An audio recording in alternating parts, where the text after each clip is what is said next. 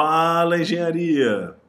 Estamos aqui hoje para mais um episódio do CarmoCast. Se você ainda não, não segue a página, comece a seguir. Caso tenha dúvida, queira mandar comentários, enfim, segue lá no Instagram, PHECarmo, que o canal está aberto para comunicação. Eu estou aqui com ele hoje, Felipe Sá, chega aí. Tô na área, engenheiro. E aí, meu camarada, como é que você está? Eu tô 100%, Beleza. como sempre. Como alta, sempre. Alta rotação aqui. Muito bom, muito bom. Você quer deixar seu Instagram aí também para a galera te seguir lá? Você me dá essa abertura aí? Claro, fica à Eu vou vontade. deixar o meu. O meu é arroba Philip, arroba Philip Sá, arroba P-H-I-L-L-I-P-S-A. Philip Sá. Que complicado, hein, velho? Acontece. Papai que quis, assim. né? É? É. Legal. E você sabe do que, que a gente vai falar hoje? Você tem alguma ideia? Eu não sei não. Eu Não tô sei aqui não? só pra complementar, engenheiro. tô aqui só pra puxar esse assunto aí, esse bate-papo. Ô, então quer dizer que você não, você não se prepara para o podcast, cara? Ah, eu não. Mas nem me pronto, engenheiro. E eu gosto é da surprise. Mas se você me der uma abertura aí, eu posso puxar um, assunto legal aí. Ah, então puxa, já que você gosta de adrenalina, eu também gosto, não custa nada. Agora o negócio ficou legal.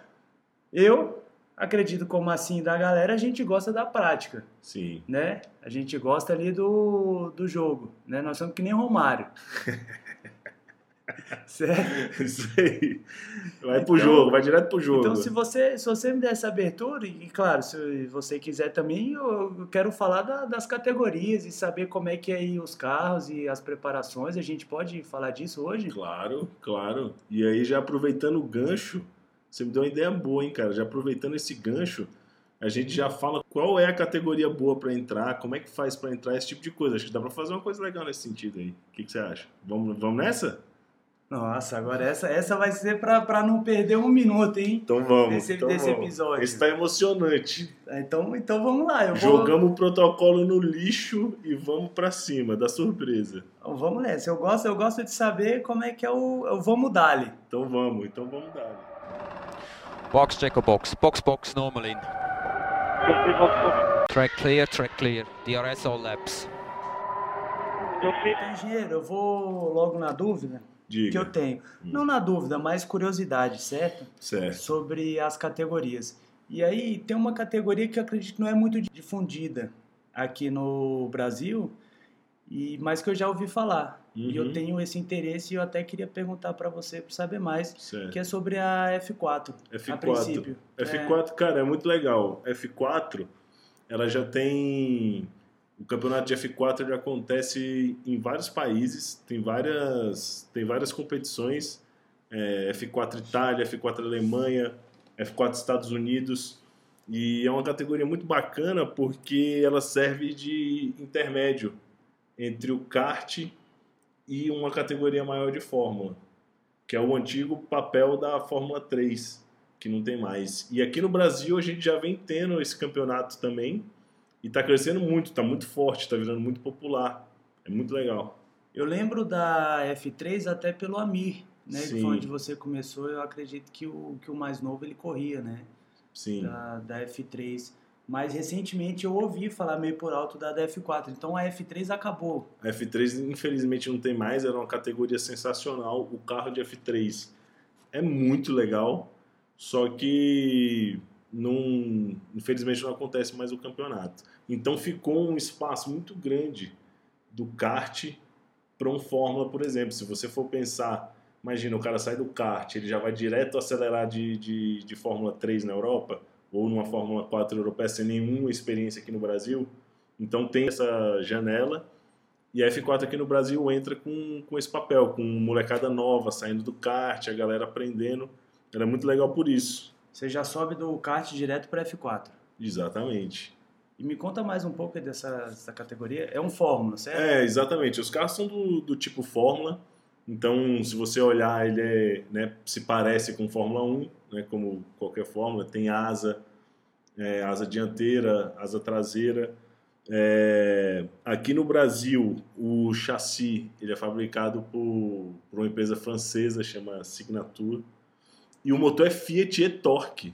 Então, isso facilita já para a categoria, porque é um motor que tem aqui no Brasil, né? Você consegue reduzir muito o custo. Motor nacional? O motor é nacional, exatamente. Então já facilita, você já, você já reduz né, o impacto aí, porque na Fórmula 3, quando tinha, os caras gastavam uma fortuna com o motor. Então isso jogava o custo dela lá para cima. Então ela tem essa vantagem de, de ter motor nacional, com as peças de reposição nacional, enfim, abre margem aí para muita coisa, né? Você tendo as peças aqui. Em tese, você tem um custo mais barato, então. Exatamente, um custo mais barato, porque uma das coisas que impediu o Fórmula 3 aqui foi justamente o custo. Porque se você não tem, se você não tem um teto, vamos dizer assim, quanto dinheiro você tiver, você gasta, né? Isso inviabiliza para muitos pilotos, porque às vezes o cara é muito bom, mas ele não tem aquele dinheiro para competir com um cara que tem muito dinheiro, que troca de motor sempre, que tem muitos jogos de pneus. Então isso vai dificultando as coisas. Quando você pega uma categoria nesse molde, você coloca mais ou menos todo mundo no mesmo, no mesmo barco e aquele piloto talentoso consegue se destacar, mesmo não tendo aquele aporte financeiro. Eu posso associar o F4 então como uma fórmula base. Exatamente. Esse seria uma boa referência, porque o carro não é um, um absurdo de fórmula, como você pegar um, um GP3, por exemplo, que, que já exige muito. Né? Então o cara serve de degrau. O cara trabalha bastante aqui, o piloto trabalha muito aqui, ganha experiência com downforce, com ajuste de asa, com os pneus slicks, que exige muita inteligência do piloto para poder entender como funciona. E aí o cara ganha quilometragem aqui, depois ele pode alçar voo na Europa. Disputar um Fórmula 4 lá, ou já entrar para um Fórmula 3 europeia, que aí já é uma categoria é, mais forte, enfim, o cara vai escalando, né? Até chegar na Fórmula 1. Já é um degrau. Já é um degrau, exatamente. E aqui é legal, também tem outra coisa interessante para falar. É, são oito finais de semana que acontecem. Então, assim, também não ocupa aquele tanto de, de, de tempo do cara, né? Não é aquela coisa que vai exigir muito, porque o cara né, tem, tem compromisso com a escola também, os pilotos estão estudando. Então ela fica num, num, formato legal que o cara consegue se dedicar para o esporte e também cumprir o, o cronograma de estudo. É um calendário mais enxuto, mais então, enxuto. da F4. Exatamente, exatamente. Se você pega também, comparando com Fórmula 3, é, que o treino era livre, além dos finais de semana de corrida, o cara podia treinar à vontade, né? Então isso exigia também muito. Se o cara não tinha tanto tempo assim para poder treinar, ele já ficava em desvantagem em comparação aos outros, né? Então tem, tem várias coisas aí que fazem dessa categoria ser muito interessante. Então, só para a gente fortalecer o pensamento aí, é uma fórmula base, é o próximo degrauzinho do, do piloto, né, para ele Isso. escalar, pegar a experiência. Isso, e continuar a carreira mesmo, né? A carreira de um piloto é feita de, de vários passos. Sem dúvida, a Fórmula 4 é um dos primeiros passos e fundamental para a carreira do piloto. Step by step, que chama, é? Step by step. Legal. E aí, enfim, essa era uma dúvida que eu tinha da F4, porque surgiu recentemente para mim, uhum. tá? Eu sou um... Imagino que para muita gente também, porque a categoria é nova, tá, tá crescendo agora, não, não são muitas pessoas que conhecem. Eu sou um entusiasta aí das corridas, eu sou aquele que tá correndo na rua, se o cara passa do meu lado, eu vou mais rápido, engenheiro. Que isso, cara? E eu bato racha com os caras na rua não, correndo aí também. Não, aí não, na, na rua não, meu amigo. Você tem, tem autódromo pra isso, track day, arrancada. Não, mas eu tô, eu, tô, pode... eu tô correndo é de... A pé? pé? É, de pé dois mesmo, engenheiro. Eu tô correndo, se o cara passa no parque correndo mais rápido, eu, eu vou atrás. Você aperta o push e busca não, o cara. embora. Depois eu morro lá na frente, mas eu, eu primeiro eu saio, entendeu? É competição, né, brother? É, eu sou, eu sou é. competitivo, engenheiro. É, eu também sou. Não gosto de ficar para trás de jeito nenhum. Mas legal, aí passando na F4, enfim, vamos para que eu particularmente, assim, na, no meu entendimento, eu também considero como uma base, que seria os turismo. Sem né? dúvida, né? sem dúvida. É, o, o, falando da, da turismo nacional, ela é uma categoria muito interessante, porque eu não sei se você está lembrado, se você ia nas corridas quando tinha aqui em Brasília, a gente chamava de Marquinhas, que você vê os carros do dia, do dia a dia lá. Claro, sim. Gol, Celta, hoje já tem carros mais novos, tem Quid, Argus, Up, HB20, então são carros que você vê no dia a dia, que muita gente tem e estão lá correndo. Maneiro isso daí, mas só para reforçar é diferente do track day, né? Diferente, é diferente do track day, né? No ah. caso, é, nessa categoria, você tem corridas mesmo. E vários níveis de piloto. Você tem que ser federado, você tem que ter carteira de piloto. Então, é uma categoria profissional. Você não pode é, pegar o seu carro e ir lá correr com os caras. Você tem que ser piloto, enfim. Maneiro. É uma categoria mesmo. E aí, você me disse que ele é multimarcas, né? Isso. Então, Isso tem várias marcas, vários, vários, vários tipos de carro envolvido.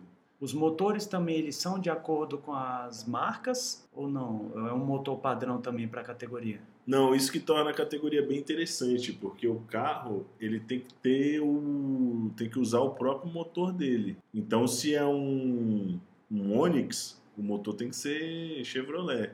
Se é um Peugeot, tem que ser Peugeot motor.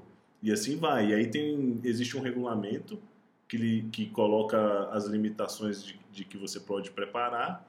E aí a, as equipes preparam o motor em cima do regulamento.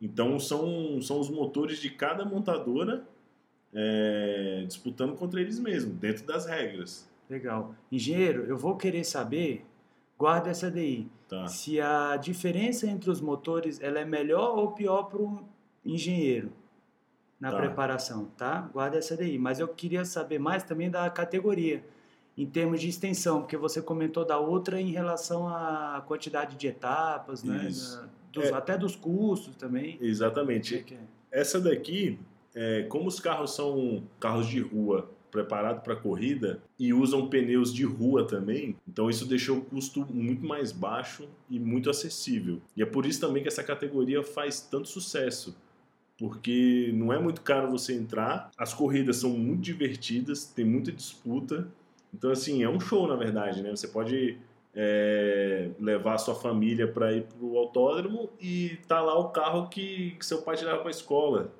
e você vê batendo porta e toda a animação é, é muito legal. Além disso, tem também as divisões regionais, esse campeonato de marquinhas que a gente chama entre aspas, ele acontece a nível regional também. Então tem muita gente participando.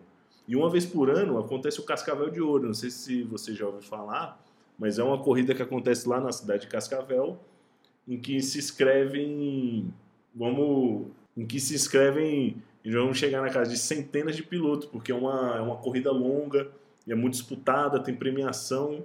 Então isso movimenta muito o, o mundo das corridas com esse tipo de carro. Mas aí ela deixa de ser aquela corrida de algumas voltas de duração, uma hora, não sei, para ser um endurance? É, exatamente. É uma corrida que tem três horas de duração, então já é endurance. É, normalmente os pilotos dividem a, a pilotagem, então movimenta muita gente durante muitas horas, é muito legal. É teste para engenheiro, amigo. É teste também, porque estratégia conta muito, né? Então tem que ser, o cara tem que estar preparado. Agora, se tem vários pilotos, troca de piloto durante a corrida? Isso aí, justamente. O cara precisa parar no box, trocar de piloto, fazer um stint. Então, durante a corrida você tem as paradas para troca de piloto. E o setup do engenheiro? Não, aí não muda, você não, você não mexe no setup do carro porque, na verdade, porque não vale, não vale a pena, não dá tempo, né? Porque cada piloto, ele tem sua tocada. Certo. Isso não altera quando muda de um piloto para o outro? O setup do engenheiro para o carro não altera? Excelente pergunta. Cada piloto ele tem o seu estilo de guiar o carro, uma característica que ele gosta. Vamos começar pelo básico. Quando você entra no carro, no dia a dia mesmo. Por exemplo, se eu te empresto o meu carro para você ir ali. Quando você entra no meu carro, qual é a primeira coisa que você vai fazer? Com toda sinceridade, uhum. eu arrumo o banco. Isso. E depois, qual é o próximo passo? Ajustar o volante, retrovisor, né? Exatamente. Então a gente está falando aqui de coisas simples. É... Você já muda muita coisa só de mim para você. No carro de corrida é a mesma coisa. Se a gente for pilotar um carro de corrida, tem coisas que eu gosto de características do carro. Se você for pegar, seu estilo já vai ser outro. Então o engenheiro precisa ajustar o carro é, de acordo com, com o gosto do piloto também. Isso é levado em consideração quando a gente está acertando um carro. Só que nessa situação, você tem dois pilotos, provável, provavelmente com estilos diferentes. Um gosta de um carro mais traseiro, outro gosta de um carro mais dianteiro. Só que eles vão dividir o carro na corrida. E não dá tempo de você fazer as modificações necessárias enquanto o cara para no box para poder trocar de piloto. Então, durante os treinos, é importante você achar um meio termo que não desagrade tanto um nem o outro, para que os dois consigam pilotar de maneira rápida e segura também. Dúvida sancionada. Gostou?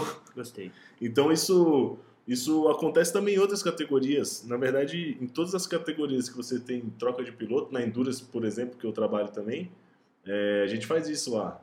Você precisa achar um, um meio termo que fique bom para os dois pilotos, porque se você agradar um, beleza, você vai tirar o máximo que esse piloto consegue, consegue fazer. Mas em compensação, quando entrar o outro, você vai perder muito pace.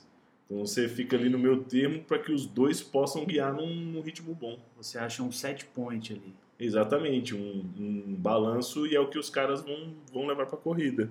Maneiro. Tá, e aí a gente volta para a quantidade de corridas, né? Como Isso. a gente tá falando. São seis etapas e olha que legal, num final de semana os caras têm quatro corridas. Então isso é muito bacana, se movimenta muito, fica um final de semana muito agitado. Pra gente que gosta de adrenalina, quanto mais corridas tiver, melhor. Então esse campeonato te proporciona é, 24 corridas ao longo do ano. E a gente comentou que na F4 eram os pilotos a garotada mais jovem estava saindo no kart, né? E os pilotos dessa categoria, como é que é? Também outra coisa que, que eu gosto muito, que eu acho muito legal dessa categoria, é que você tem piloto de todos os níveis lá. É, você tem pilotos que estão parando, que já foram profissionais e estão passando por ali. Você tem pilotos que estão começando a carreira no automobilismo, por carro de turismo, nessa categoria. Você tem pilotos já instaurados nessa categoria também, que já vem de tradição, pilotos muito rápidos e tudo. Então você tem um, um, um, leque de pilotos ali que vai de um, de um cara que está aprendendo, de um piloto que está começando, até piloto com muita experiência. Então isso traz muita, agrega muito à categoria. Tem uma troca muito grande entre os pilotos dentro da própria equipe, nas disputas. Então isso deixa o, o campeonato muito mais emocionante. E no Cascavel de Ouro tem até piloto da Stock Car que é convidado para competir lá. Então aí você já imagina né, o, o, nível que chega essa categoria. É, é, muito massa. É uma categoria bem heterogênea, né, de, em relação aos pilotos. É, e tá aberta para todo mundo. Então, assim, aquele cara, poxa, né, eu, eu gosto mais de me divertir no final de semana, eu não quero ganhar a vida com isso, mas eu quero me divertir, tá aberto para ele também. Aquele cara competitivo que tá indo para ganhar mesmo, tem espaço para ele também, então recebe todo mundo. É um baita trabalho para engenheiro, então. Também, também, é muito. É teste para engenheiro, amigo. Teste, teste não é fácil. Você lidar com esses vários tipos de pilotos, é, o cara tem que, que aprender muita coisa.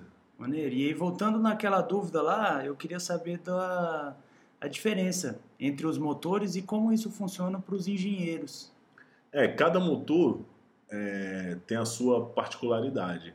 Você vai ter motores que são muito bons em alta rotação, você vai ter motores que têm mais torque já em, em baixa rotação, tem motores que conseguem te dar top speed, motores muito potentes, é, tem motores que já não são tão potentes assim, mas que duram muito também. Então isso também traz um equilíbrio para a categoria, porque o cara tem que saber a marca que ele vai entrar. E se aquelas características batem também com o estilo dele com custo que ele pode operar. Então, e isso para o engenheiro que está que tá trabalhando também abre mais uma margem para muito estudo, para poder analisar qual é a melhor situação, quando que troca de motor, o que, que vai fazer. Né? Tem que estar tá com o regulamento muito bem na cabeça, porque senão o cara é desclassificado por uma besteira, mas tem, tem as limitações. Alguns motores que são muito mais potentes têm uma limitação maior. Então isso traz um, um jogo ali, uma movimentação para a categoria que é muito saudável, que vale muito a pena. Engenheiro, muito legal isso daí. Eu, particularmente, é uma categoria que realmente, como você falou, ela me cativa muito e é bem legal de assistir, né? E pelo que você me falou agora, ela é bem heterogênea. Nós temos chassis diferentes para motores diferentes. E aí cada engenheiro de cada equipe ali, ele vai ter que ter o, a, o seu ajuste fino para pilotos diferentes também, às vezes dois pilotos na mesma corrida, né? Exatamente. E tem outra coisa, né? É, quando você começa a trabalhar muito, a desenvolver muito com um carro, você vai aprendendo aquele segredinho, né? Aquele, aquele carinho que você tem que ter com as coisas, aquele negócio. Então, é, para as equipes também tem muito segredo ali, né? Porque você tem o um regulamento, tudo óbvio, mas tem aquele aquele segredinho ali, aquela coisinha que só aquele cara tem, só aquela equipe trabalha. Então isso, isso movimenta ainda mais, porque se você pensa, você está trabalhando com um carro há muitos anos, você aprendeu muita coisa, você já desenvolveu muito conhecimento em cima da, daquele carro, e aí você vai trazer outra marca, vai começar de novo, como é que vai fazer? O outro cara está andando muito bem com aquela, com aquela marca, mas será que se a gente pegar aquele carro agora, a gente vai estar tá no mesmo nível do cara? Então tem, tem tudo isso daí que, que, que traz muita emoção para todo mundo envolvido. Esse aí é aquele ponto que o engenheiro não conta, né? É exatamente. Esse é o que, que divide o, os meninos dos homens. É exatamente. Aquela coisa ali que não tem livro, que o cara precisou aprender ali na raça, ele não vai contar, né? Não tem como, mas é muito legal a categoria trazer isso para o meio, né? De, de misturar tudo e os caras desenvolverem. Isso é muito legal. Eu, inclusive, eu já trabalhei né? na época que tinha marquinhas aqui em Brasília. Foi uma das categorias que eu passei no, no começo da, da minha carreira e foi muito legal. Aprendi um monte. Você não tem noção. Além das corridas serem muito legais, eu pude aprender muito lá. Interessante isso daí.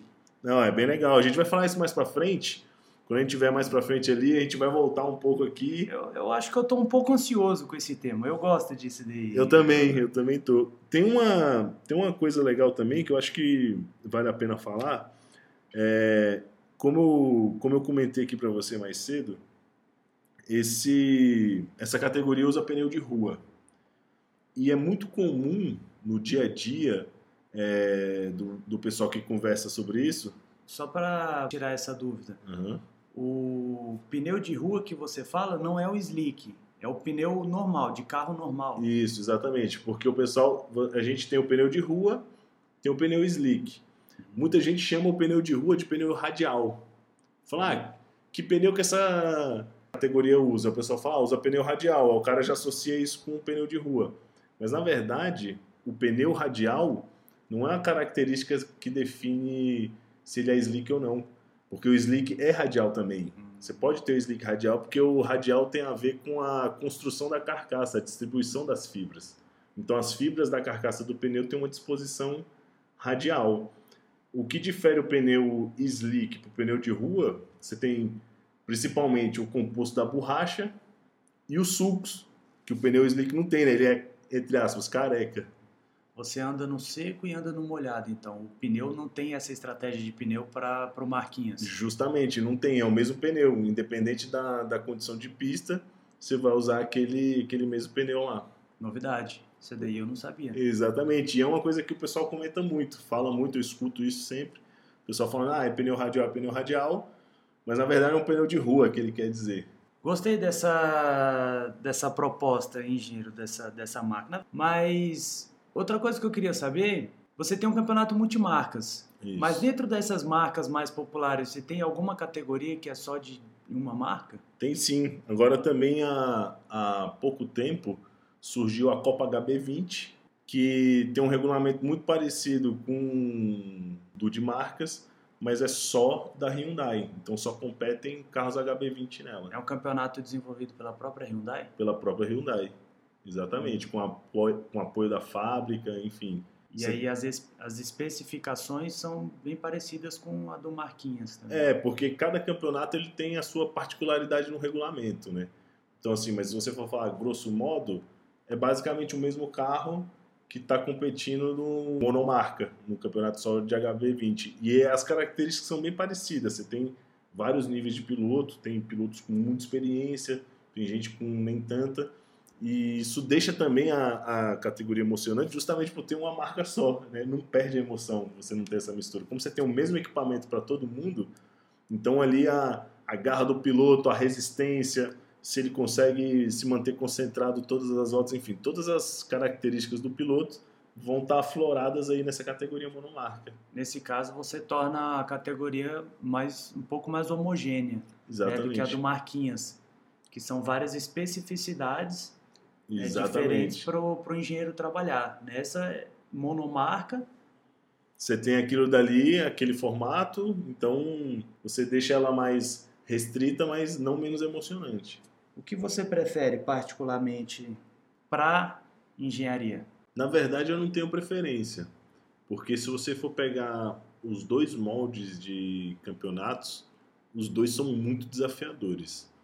No monomarcas, você tem uma exigência ali do piloto, porque o equipamento é igual para todo mundo, mas em contrapartida para o trabalho de desenvolvimento do carro, você tem que ir no limite e buscar maneiras de estar sempre no limite. Porque se o seu equipamento não estiver no limite, você já ficou para trás. Então o piloto vai ter que se desdobrar muito mais para poder tirar essa, para conseguir tirar essa diferença. E no multimarcas você mistura as, as características. O ponto forte de, de um piloto pode casar muito bem com o ponto forte daquele carro. Em compensação, uma característica muito boa de outro carro pode ajudar um piloto que tem alguma dificuldade. E o trabalho um engenheiro ali também vem muito técnico em conseguir suprir as, as necessidades que ele, que ele precisa para conseguir ser competitivo. Então, nas duas situações, exige muito, tanto dos pilotos quanto da parte da engenharia. E os campeonatos vão muito equilibrados e emocionantes do mesmo jeito. Então, independente do formato do campeonato, o desafio de corrida é sempre muito grande. Legal, então para o engenheiro vale a pena você testar as duas modalidades se você tiver oportunidade, claro. Exatamente. Quanto mais é, você tiver em pista, mais você trabalha. Eu costumo dizer que toda vez que eu estou na pista eu aprendo alguma coisa nova. Nunca é tranquilo, foi igual da última. Nunca é. Sempre tem alguma coisa que você nunca tinha pensado antes, uma situação. Então, horas de voo conta muito. Ah, maneiro, interessante isso daí. Engenheiro, vamos, vamos para frente? Vamos, vamos caminhar. O que, que você quer saber mais? Tem. Vamos puxar mais uma categoria interessante aí. Me dá uma sugestão. Cara, tem uma, uma categoria que eu gosto muito, que é o campeonato de Mercedes. Você Dos Meca? Dos Meca. Mercedes-Benz Challenge. Legal. Essa é uma categoria muito bacana, cara. E são motores Mercedes mesmo? São carros Mercedes, todos eles. Você tem a categoria dividida em duas classes gera uma, uma dúvida. Quando Sim. a gente fala em carros Mercedes, por exemplo, carros HB20, os carros nacionais, eles são os carros de rua inteiro ou eles são limpos e totalmente preparados para a corrida?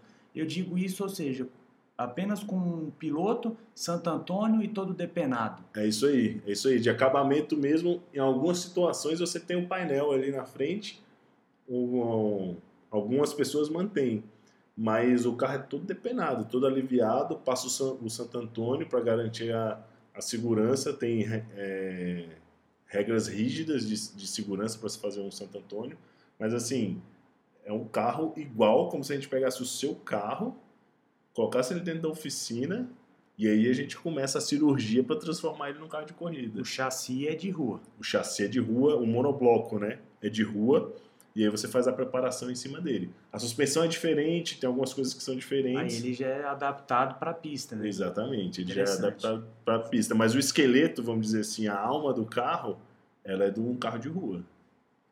Maneiro. Voltemos pro Vamos lá. Challenge. Então, dizia eu que na aritmética, essa piada é para poucos. É, você tem ele dividida em, em, duas, em, em dois campeonatos. Tem o de Série A e tem o de C250. Então, no campeonato de CLA, você tem só CLA disputando entre elas, CLA é um modelo da Mercedes, e no da C250 você tem é, só elas disputando entre elas.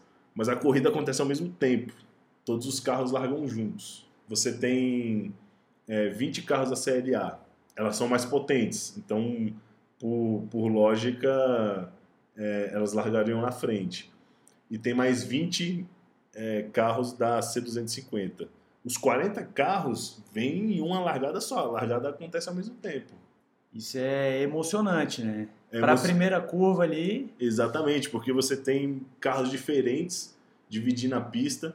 Então o piloto precisa se preocupar com isso também, porque ele vai encontrar naturalmente carros mais lentos na pista. Então, se ele vem disputando freada com alguém, está disputando posição com alguém, ele tem que ficar ligado no que vem pela frente, que pode ter um carro muito mais lento. E os carros que estão disputando entre eles, a C250, que são mais lentos, também tem que se preocupar com os caras mais rápidos que vêm. Então, para os pilotos é um desafio a mais e para quem está na arquibancada também fica um- uma corrida muito emocionante, porque você tem blocos de disputas de, de posição durante a, a corrida toda. que da parte do telespectador é disso que a gente gosta, né? É de movimentação. A É de gente- A movimentação. gente gosta da, da disputa. Isso aí. E aí tá, o restante ele vai se assimilar bastante ali com a HB20, né, monomarca, uma categoria mais homogênea, né, os motores parecidos. Engenheiro, o a Mercedes ela tem aquela a MG, não é que, Que prepara os carros especiais, são os exatamente. esportivos. Isso.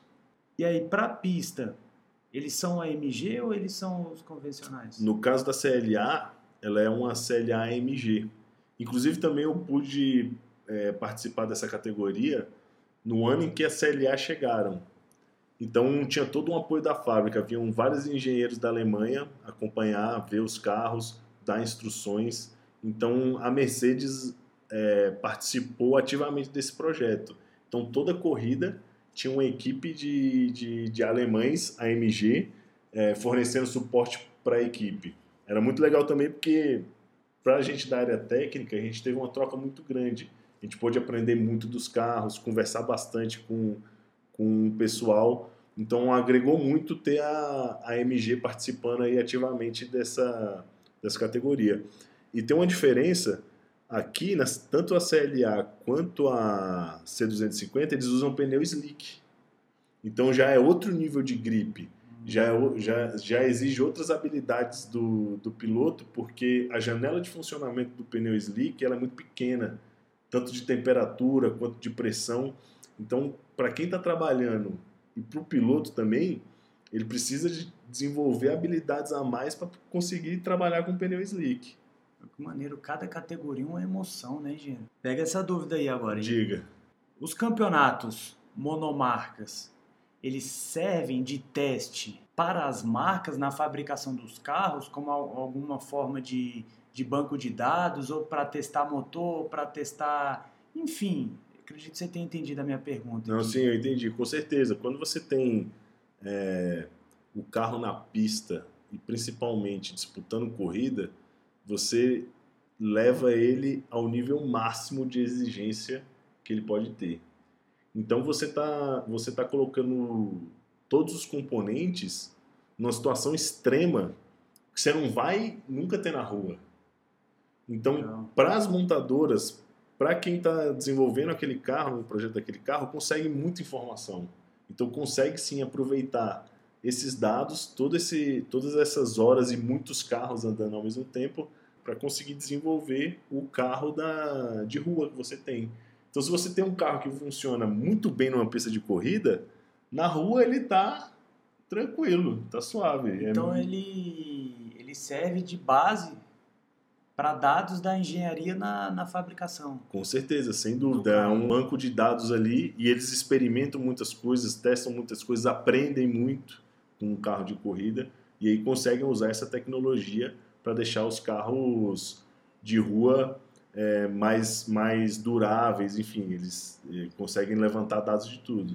E você acredita que isso possa ser um diferencial para as marcas? Com certeza, com certeza. Se nas duas situações, na verdade, né? Se, se você tem um campeonato monomarca, é muito bom porque você, você tem várias amostras daquele equipamento. Se você está num campeonato multimarcas, você quer ganhar da outra marca. Então você vai ter que se empenhar do mesmo jeito. Então, em qualquer molde, é um jeito muito bom para a montadora desenvolver seus produtos. E aí vide a própria F1, né, que tem motores diferentes, Ferrari, Mercedes, elas competem entre si. Eu acredito que isso sirva até de, de valorização para a própria marca, né? Com certeza, principalmente quando você tem numa, uma categoria multimarcas, você quer estar sempre na frente do seu concorrente. Você vai aprender e desenvolver o máximo para conseguir fazer isso. Então agrega muito, com certeza. O automobilismo sempre foi e continua uma fonte de, de tecnologia para as montadoras, para os fabricantes.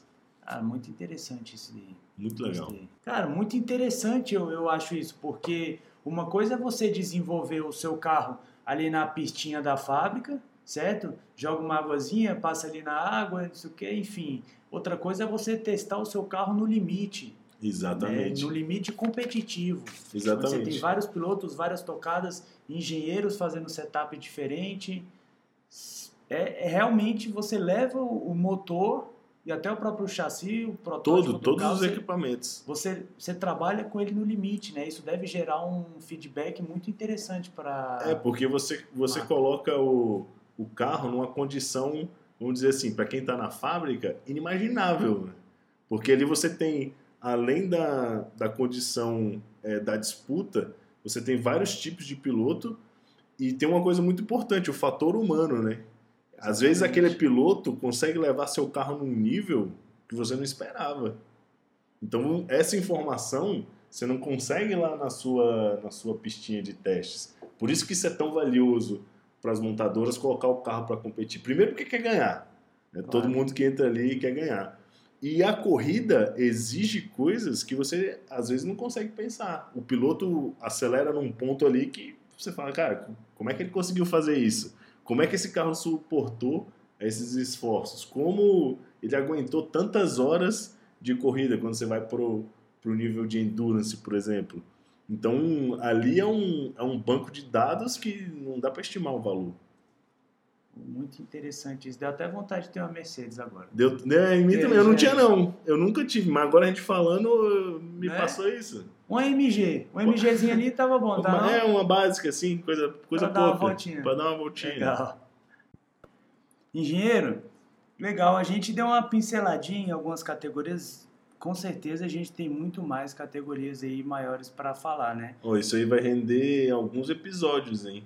Vamos fazer Vamos mais falar de alguns, muito né? mais. Isso e foi era, legal. era nesse ponto que eu queria chegar, porque a gente já está estendendo uns poucos minutos aqui, até pra gente não alongar muito e ficar cansativo, né? Porque se depender de mim, a gente vira três dias A aqui, gente- né, engenheiro, falando Se de... você quiser falar de corrida comigo, meu amigo, aí vai muito a mais. A gente gente nem dorme. Aqui, vai motor, vai piloto, vai, Vai pneu, né? Tem assunto, aí tem assunto. Então vamos lá. Mas dessas categorias que a gente já comentou hoje, voltando para o nosso propósito do podcast, tem alguma categoria aí que eu posso perguntar como o engenheiro começa?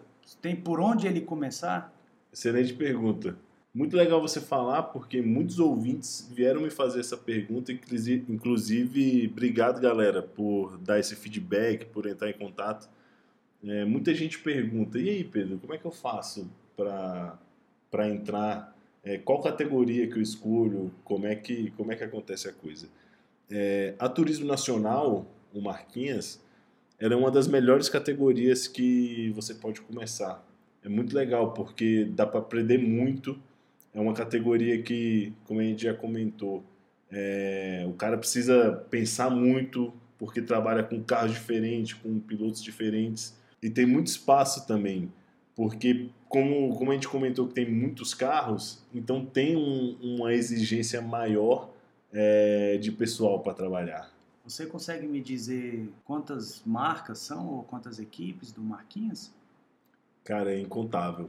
É incontável. Eu não sei te dizer assim um número, porque como ele é um campeonato que acontece a nível regional e a nível nacional, é, tem muitas equipes. E isso é legal também, porque o estudante pode procurar uma equipe da região dele, perto de casa.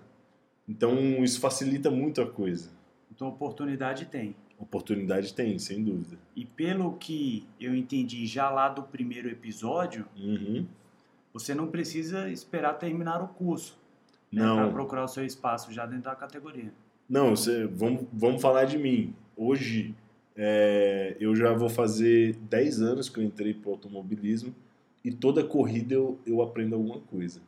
Então, quanto antes o cara que quer trabalhar com corrida começar, é, melhor para ele. Então não precisa esperar terminar o curso, se formar, ser engenheiro, para começar a trabalhar. O cara pode começar a trabalhar, é, entrar para uma equipe a qualquer momento, desde o primeiro semestre. E aí eu posso afirmar que a remuneração é o conhecimento? Exatamente, porque você tem que pensar é, do ponto de vista do empresário. Imagina que você é, vai assumir um custo, sendo que aquele custo não vai te trazer muito retorno ou nenhum retorno, porque o cara que está aprendendo, ele não pode chegar entregando muita coisa, chegar fazendo muita coisa, porque tem muita coisa para aprender ali ainda. Então, na verdade, no começo, o estudante ele ganha mais do que ele pode oferecer. Então, eu quando comecei, eu não ganhava nada. Eu chegava lá com a cara e com a coragem, é, me oferecendo para ajudar. Então, a, a remuneração nesse ponto, você pode deixar ela de lado, que vai facilitar as coisas para você, inclusive.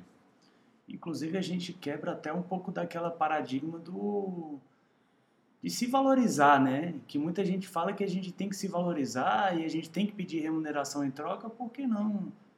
Né, você se dispor a, a estar num lugar para aprender, para conhecer, e que isso vai te tornar um profissional muito mais remunerado, talvez. É uma forma de investimento. Sim, com certeza, de capacitação também, porque como a gente também já comentou, é, não tem curso de motor esportes aqui no Brasil. Então eu enxergava isso como um curso que eu não estava pagando nada. E aí, no seu caso, por exemplo, que eu sei, você se apresentou para uma equipe, né? Você isso. foi lá, bateu na porta. É, isso na verdade é a melhor maneira de você fazer isso, só que isso tem que ser aos poucos, né?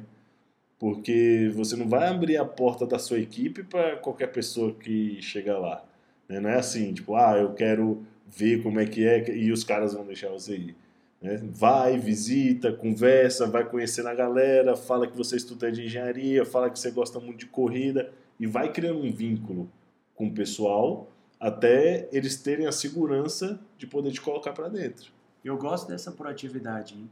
Tem que isso, ter. Isso serve para o engenheiro também, nesse caso. Sem dúvida. Ele, ele tem que ir lá com as caras, não, não pode ter muita vergonha também, não pode não pode, porque se você ficar lá no seu mundinho da universidade, ninguém vai lá te procurar. Ninguém vai lá atrás de você e te convidar. Você tem que criar a sua oportunidade. As oportunidades você faz. Você faz, você se insere, vai levar muito não e faz parte, e é normal, porque tem gente que não está afim de compartilhar nada, de compartilhar conhecimento, de ensinar. Mas aí você não desiste no primeiro não. Você vai para o segundo não, você vai para o terceiro não Quantos não tiveram? Eu já levei muitos também. É? Faz parte. E aí o engenheiro entra lá na equipe e ele já é engenheiro lá. O... Não recomendável. Isso, isso, na verdade, vai servir como um empecilho. O cara que entra lá, ele tem que estar disposto a fazer qualquer coisa que a equipe esteja precisando. É, carregar caminhão, lavar peça, é, trabalhar como um ajudante de mecânico, que é muito bom porque o cara aprende o tanto que é difícil é, você montar e desmontar as coisas, como as regulagens são feitas. Então, assim, o cara que vai chegar, que está chegando agora, ele tem que estar tá disposto a fazer tudo isso e ajudar a equipe no que ela precisar, seja diretamente no carro ou não. Isso é essencial para o conhecimento do engenheiro também, né? Você saber o exercício na base, como Exatamente. é que funciona de, de, cada peça, de cada regulagem. A, além de você aprender muito sobre o carro, porque você está ali em contato direto, é saber como a equipe toda funciona, né? Como todo o sistema funciona, porque uma das funções do engenheiro de corrida também é, é gerenciar a equipe. O cara, o cara trabalha como um gerente. Então, se você é, não tem nem ideia de como é o procedimento para carregar um caminhão, é, como é que você vai cobrar alguma coisa? Como é que você vai chegar ali e, e, sugerir alguma coisa? Enfim, você tem que saber como o sistema todo trabalha. Posso dizer que o engenheiro ele precisa trabalhar o seu espírito de liderança também? Exatamente, com certeza. O espírito de, de liderança, o espírito de equipe, porque você passando por, por todos os, os níveis da equipe, você entende como o pessoal pensa, você entende como a coisa funciona Então, para você gerenciar tudo aquilo, você tem que ter noção. E se, quanto mais perto você tiver, mais você vai saber. Legal. Engenheiro, sintetizando todo esse raciocínio aí, nós temos, então, espírito de equipe, liderança, organização, métodos. Exatamente, né? tudo isso. E como é que você bota isso no papel? Planilhas, documentação, tem toda uma parte burocrática. Isso, porque quando, imagina, você está chegando na equipe, você está vindo da universidade, então você tem muita coisa que você aprende para chegar lá e durante o curso. E às vezes a, aquela equipe que você entra, que você escolhe, tem alguma metodologia de trabalho que pode melhorar.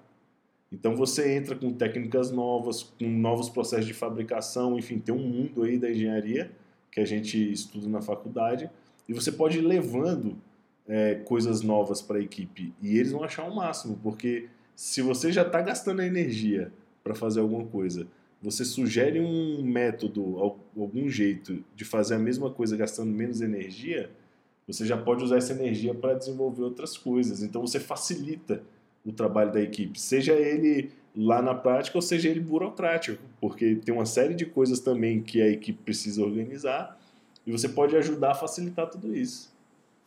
Poxa, legal. E todo esse conhecimento que você desenvolve, esse trabalho que você desenvolve dentro da, da oficina, isso tudo é documentado para você estudar depois? Você bota isso num papel? É, o, você o... trabalha isso com a equipe, por exemplo, você junta a equipe, conversa, tira dúvida. Isso a gente pensando no estudante ainda. Né? Isso. Sim, isso uma coisa que, que pode ajudar muito, por exemplo, é explicar o regulamento é, para os mecânicos, por exemplo. Porque os caras estão muito envolvidos no trabalho, no dia a dia, na revisão do carro. E às vezes tem algum jeito ali de montar que o regulamento não deixa. Então, se você já tiver lido o regulamento, souber das regras do regulamento técnico, você pode clarear as ideias, pedir sugestão também, porque os caras estão na prática todo dia. Imagina o quanto esses caras não sabem. Então, tem essa troca de, de informação. E você, como sangue novo na equipe, pode trazer inovações pode ver um jeito também, estudar a equipe, ver como os, os, caras pensam, como os caras trabalham e como você vai inserir, né? Porque às vezes você vem com uma ideia maravilhosa, mas a abordagem que você usa não é bem recebida. Então você jogou aquela ideia sensacional no lixo. É o engenheiro, não só o engenheiro, mas o estudante que vem da faculdade, ele vem carregado de teoria. Exatamente. Né? E aí da teoria para a prática, é um abismo, né, engenheiro? Isso, é um, é um abismo, é um abismo. E quando você é, começa a trabalhar ali, é, você tem que ver também uma coisa que o engenheiro precisa desenvolver, que é o, a comunicação, a habilidade da comunicação. Porque não adianta nada é, isso estar tá muito bem claro na sua cabeça e você não conseguir passar. E numa categoria dessa, por exemplo, que tem vários tipos de piloto, tem piloto que é muito receptivo. Quando você vai mostrar os dados, por exemplo, o cara quer saber, o cara pergunta, ele está interessado. Tem piloto que bate o pé e fala que não vai mudar. Aí você fala para ele, cara, eu estou vendo aqui no dado, eu estou comparando com aquele outro piloto ali que é mais rápido, e o outro piloto freia 10 metros para dentro. O cara vira para você e fala, é impossível, não tem como. Aí ele conta no chão, isso já aconteceu comigo, o cara conta no chão 10 passos e fala, impossível, não tem como eu frear 10 metros para dentro. Isso aí está errado. Então, como é que você vai abordar? Me fala, como é que você vai fazer para poder convencer esse cara de que aquilo ali é um fato? Porque, assim, para a gente que está acostumado com, com física, com conta, a gente sabe que a noção de espaço que você tem a 200 km por hora é muito diferente de, da noção de espaço que você tem a 30 km por hora. Então, quando a gente está aqui conversando, 10 metros, parece que é, que é um absurdo de longe, mas quando você está a 200 km por hora, isso é uma fração de segundo. Né? E pode acontecer. Então, tudo isso lá na hora, você tem que entender como funciona o cara que você está trabalhando, como é que você vai abordar os dados, se você é mais agressivo, ou se você é mais de boa na conversa.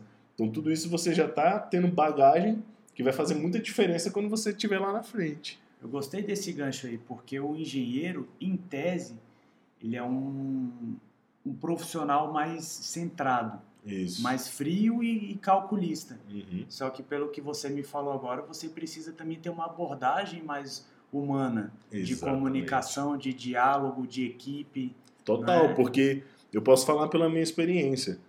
é, o mais fácil da coisa é você lidar com a máquina. Exatamente. Você lidar com, com coisas que não tem, que não vão questionar, que não vão fazer nada. Agora, quando você coloca um ser humano no meio, aí já te exige uma série de habilidades, porque ser humano é complicado. Você que trabalha com gente, você sabe como é também.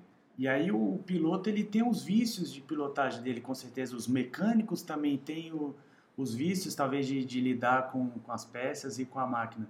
E aí você tem que desenvolver um raciocínio com eles para testar coisas novas. Exatamente. Você precisa observar muito, ver como a coisa funciona. E como você está chegando, talvez o dinossauro ele não acate muito bem a, a sua sugestão, né? Não, e talvez e, você seja o louco da faculdade. Justamente. Tem outra coisa, falando de dinossauro, muito bom você ter lembrado disso. É, essa galera viveu uma época em que eles testavam muito em que eles iam para a pista todo dia e tinha muitas horas. Então você imagina o quanto esse cara não testou para aprender. Aí chega você da faculdade, novo Isaz e vamos, nunca testou nada. Você tem um monte de teoria, mas o cara ali tem uma, uma quantidade de voos que a gente nunca vai chegar. Então é muito difícil você confrontar isso. Às vezes, o que ele constatou há muitos anos atrás, hoje já funciona diferente. Mas como é que você vai mostrar isso pro cara? Você não tem a chance de levar o carro para pista a hora que você quiser e passar o dia testando. E eles fizeram muito isso. Então tem muitas coisas ali que os caras sabem, tem muitas coisas que, que funcionam de fato, mas também existem algumas coisas que podem mudar. E aí entra no seu trabalho de convencimento, de mostrar para o cara que você tem que estudar a situação. Sensacional esse raciocínio aí.